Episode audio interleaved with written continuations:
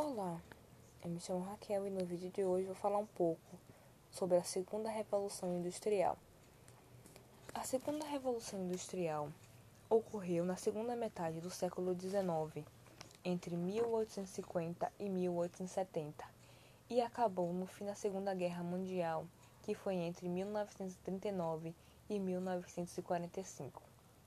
Essa fase da Revolução Industrial representou o início de um novo período da industrialização que ocorreu inicialmente na Inglaterra e se expandiu em vários outros países.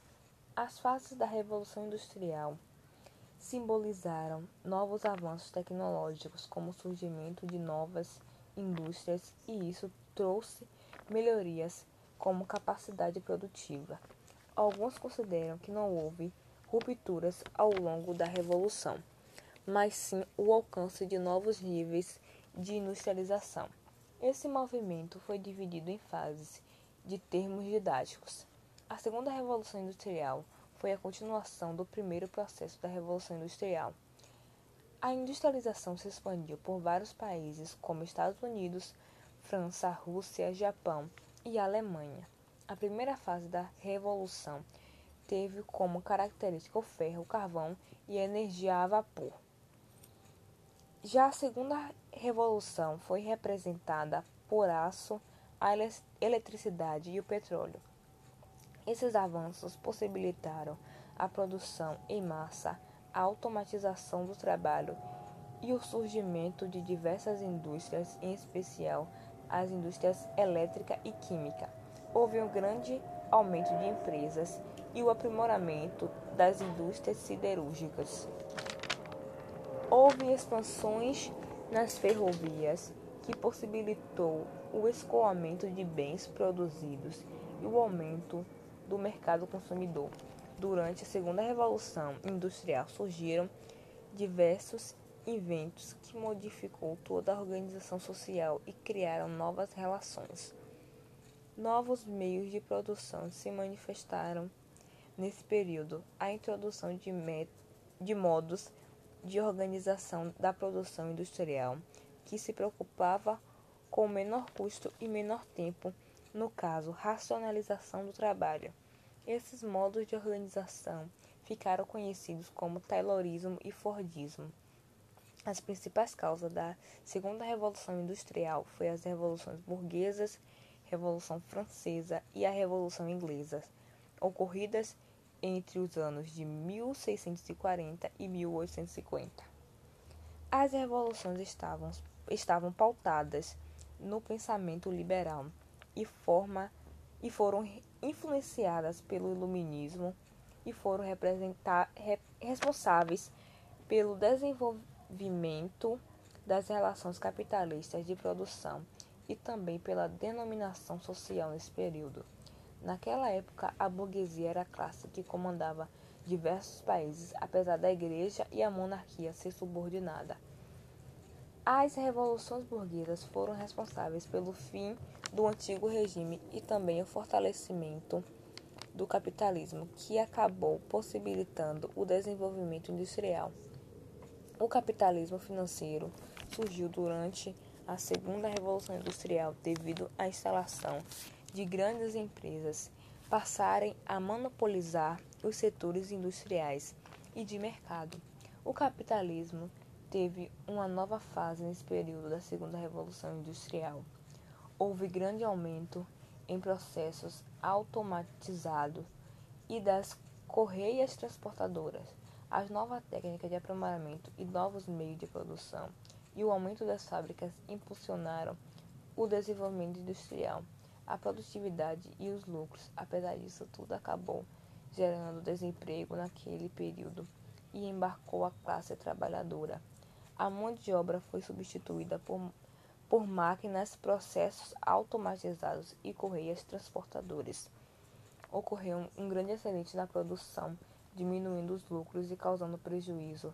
Isso ocorreu porque a classe trabalhadora não foi capaz de consumir o que foi produzido. Os países capitalistas necessitaram ampliar seu mercado de consumidores, também expandir geograficamente e buscar matéria-prima. A Revolução Industrial teve seus benefícios e suas consequências, e uma das principais consequências foi o aumento significativo da produtividade das indústrias. Essas consequências podem ser vistas tanto na economia quanto na sociedade. As descobertas representou uma grande, um grande conforto para o ser humano. O mundo passou a comprar, consumir os produtos industrializados que eram fabricados na Inglaterra, França, Estados Unidos, Alemanha, Itália, Bélgica e Japão. As novas descobertas, como as fontes de energia, a água e o urânio, revolucionaram mais ainda a produção industrial. Na busca dos maiores lucros, levou-se ao extremo. A especialização do trabalho, a produção foi ampliada, passando-se a produzir artigos em série, o que barateava o custo por unidade. Também surgiu as linhas de montagem esteiras rolantes por onde circulavam as partes do produto a ser montado de modo a dinamizar o processo. A indústria automobilística Ford, do empresário Henry Ford, implantada nos Estados Unidos, foi a primeira a fazer uso de esteiras, esteiras que levavam a chase do carro a percorrer toda a fábrica. Tinha um método chamado Fordismo, na qual os operários montavam as peças que chegavam em suas mãos em outra esteira. Dentro, dentre várias descobertas durante a Segunda Revolução, essas são as mais conhecidas. Novos processos de fabrica, fabricação do aço, permitindo sua utilização na construção de pontes, máquinas e edifícios, trilhos ferramenta e etc. Desenvolvimento técnico de produção da energia elétrica, invenção da lâmpada, da lâmpada incandescente, surgimento e avanço dos meios de transporte, ampliação das ferrovias, seguidas das invenções do automóvel e do avião, invenção dos meios de comunicação, no caso, telégrafo, telefone, televisão e cinema. Avanço da química com a descoberta de novas substâncias e descobertas do múltiplo aproveitamento do petróleo e seus derivados como fonte de energia e lubrificantes, o surgimento dos plásticos, desenvolvimento de armamentos como canhão e a metralhadora, a descoberta do poder explosivo, de nitro, nitroglicerina e etc. Na medicina surgiram as, os antibióticos, as vacinas, os novos conhecimentos sobre as doenças e novas técnicas de cirurgias. O que foi o Taylorismo para a Revolução Industrial?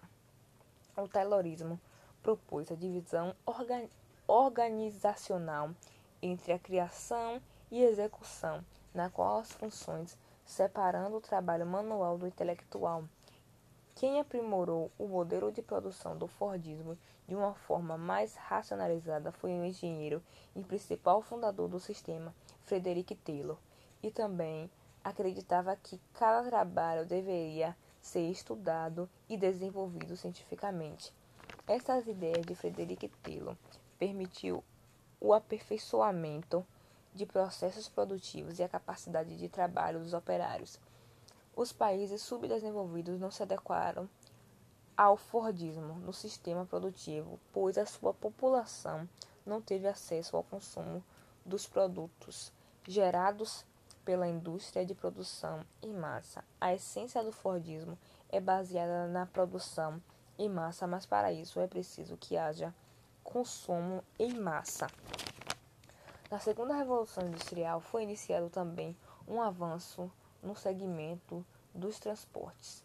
Diferentemente da primeira revolução industrial, na qual as relações comerciais e a movimentação dos trabalhadores ocorriam em uma área delimitada. Nessa segunda fase, os transportes se davam por meio de trens a vapor, navios e foi fundamental também para a criação do avião e dos automóveis, o que aumentou a área de, relação, de relações.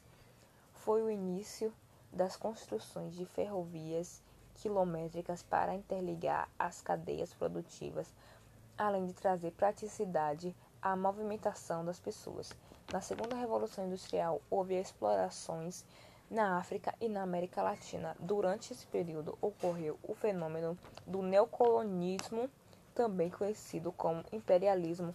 Trata-se da política executada pelos países industrializados em relação às nações da África e posteriormente da América Latina. O objetivo desta prática é conseguir novas matérias-primas para a alimentação dos processos industriais, destruindo a soberania dos países em questão para movimentar os mercados na direção da Europa e da América do Norte.